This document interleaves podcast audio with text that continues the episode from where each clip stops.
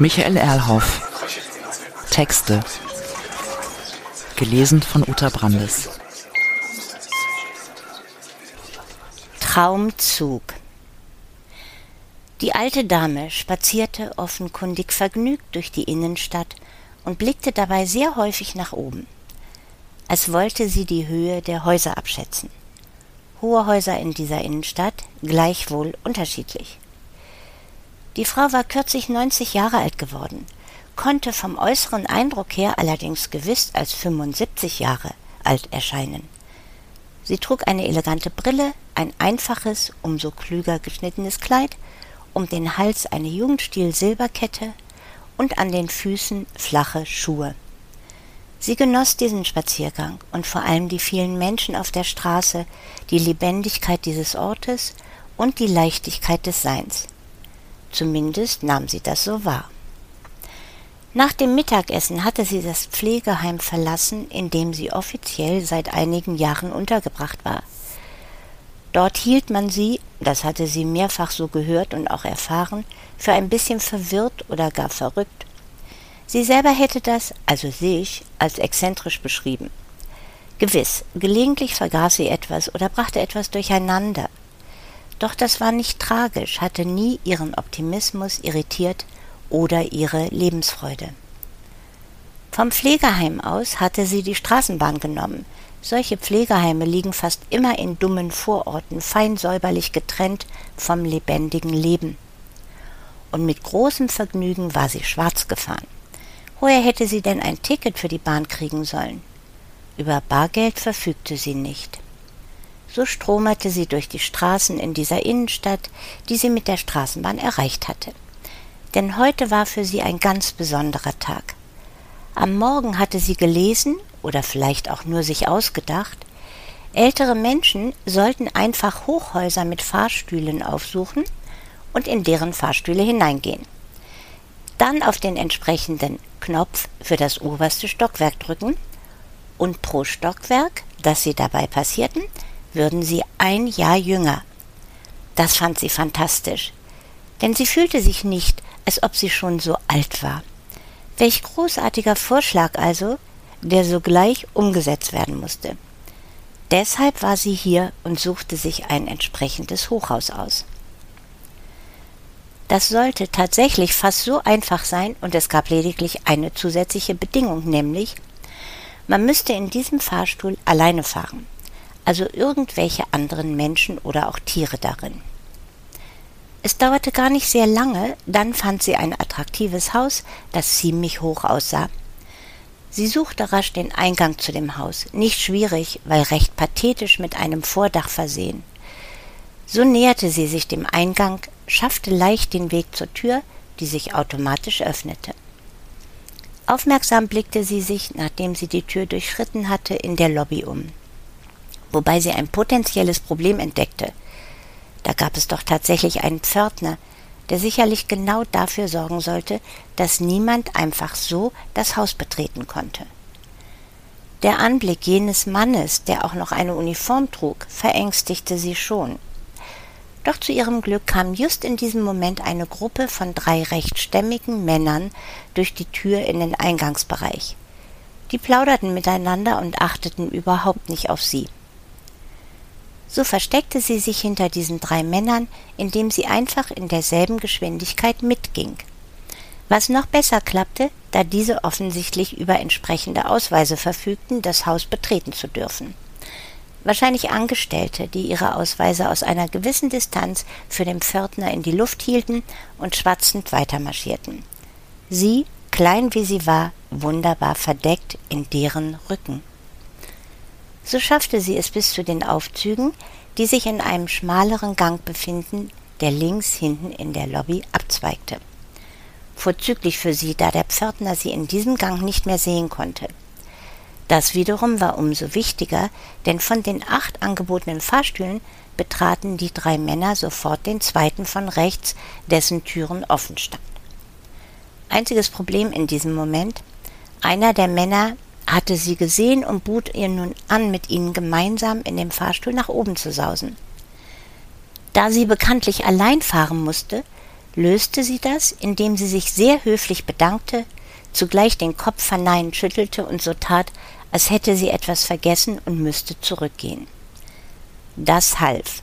Allerdings musste sie so lange auf den nächsten Fahrstuhl warten, bis sich erneut weitere Menschen vor diesen Türen eingefunden hatten.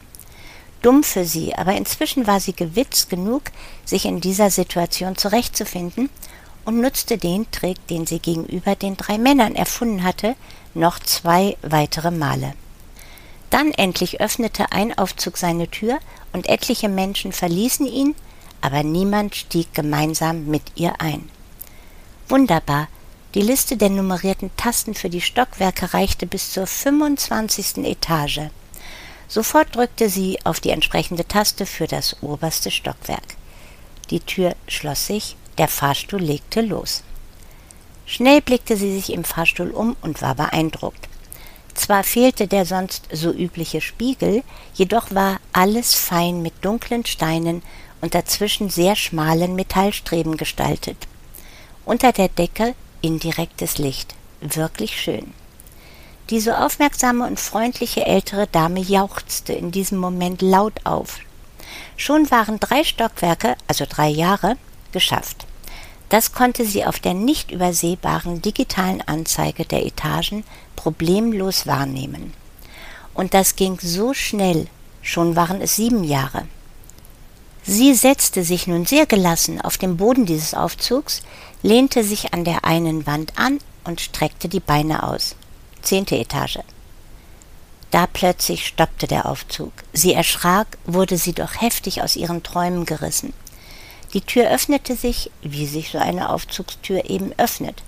Davor zwei männliche Wesen in den üblich langweiligen schwarzen Anzügen. Beide planten offenkundig, in den Fahrstuhl zu kommen, was unsere eigentlich derzeit so fröhliche ältere Dame unbedingt verhindern musste, sonst wäre die Reise zurück in der Zeit schon vorbei gewesen. Fuck you! schrie sie denen entgegen, blieb dabei sitzen und wedelte aufgeregt mit den Armen. Es funktionierte. Die beiden Männer sprangen vor Schreck einige Schritte zurück. Die Tür des Aufzugs schloss problemlos, das Gefährt legte wieder los. 15. Etage. Also 90 minus 15. Jetzt war sie bloß noch 75 Jahre alt. Und schon wirbelten Erinnerungen durch ihren Kopf. An die vielen Reisen zum Beispiel nach Japan, nach China und nach Hongkong, die sie zu jener Zeit mit ihrem Freund unternommen hatte immer noch zu Vorträgen eingeladen von Universitäten und öffentlichen Institutionen. Ein Traum. Während der Fahrstuhl die Reise fortsetzte, erhob sie sich und mühte sich, irgendwo in den Wänden dieses Geräts einen Spiegel zu finden oder irgendetwas, in dem sie sich spiegeln konnte.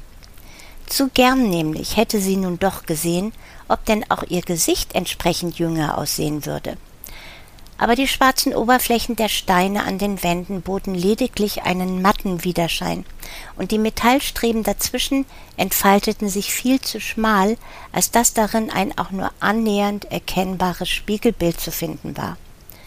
Sie musste einfach und irgendeine Rückmeldung durch Objekte daran glauben, was sie so simpel nicht akzeptieren mochte. Deshalb betrachtete sie ihre Hände, schob sogar das Kleid an den Armen ein wenig hoch. Doch, sie lächelte. Wahrscheinlich hatte sie zumindest Spuren davon gefunden, dass sich ihre Haut gestrafft hätte, was glücklich stimmen konnte. Zwanzigstes Stockwerk und bald darauf das Obergeschoss. Demnach wurde sie in diesem Augenblick 65, kurz vor der Emeritierung an der Hochschule. Was war das für eine merkwürdige Zeit gewesen? Teils komische, zum großen Teil lediglich langweilige technokratische Kolleginnen und Kollegen, andererseits zu einem großen Teil wunderbare und höchst interessierte Studierende, dazu etliche von ihr selbst initiierte Projekte und auch schon zu jener Zeit viele spannende Reisen und Diskussionen mit ihrem damaligen Freund. Einige Tränen verwischten ihre Augen. Da öffnete sich die Tür und sie staunte. Vor ihren Augen breitete sich ein Dachgarten aus. Palmen, Rosen, eine große Grasfläche, dazu einige Stühle und Tische. Zugegeben, die Palmen und anderen Pflanzen standen in Kübeln, die Grünfläche ergab sich aus einem Rollrasen, alles war künstlich. Aber Pflanzen im städtischen Raum, darüber hatte sie sogar mehrfach publiziert, entstanden stets artifiziell, bildeten zweite oder gar dritte Natur ab. Ganz normal gestaltete Bühne. Mehr oder minder gelungen. Sie verließ den Aufzug, genoss die frische Luft, die hier oben wirklich genüsslich duftete, und bewunderte den so himmlisch blauen Himmel. Eine großartige Erfahrung, und sie fühlte sich so fantastisch jung. Zeit also, den Fahrstuhl erneut zu rufen und damit nach unten und dann in die Stadt zu fahren.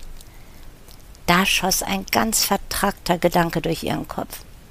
Sie hatte vergessen nachzulesen, was denn geschehen würde, wenn sie mit dem Fahrstuhl aus dem 25. Stock wieder in das Erdgeschoss rutschen würde. Bliebe sie dann so jung wie nach der Fahrt über die 25 Stockwerke nach oben? Oder würde sie auf dem Weg nach unten erneut altern?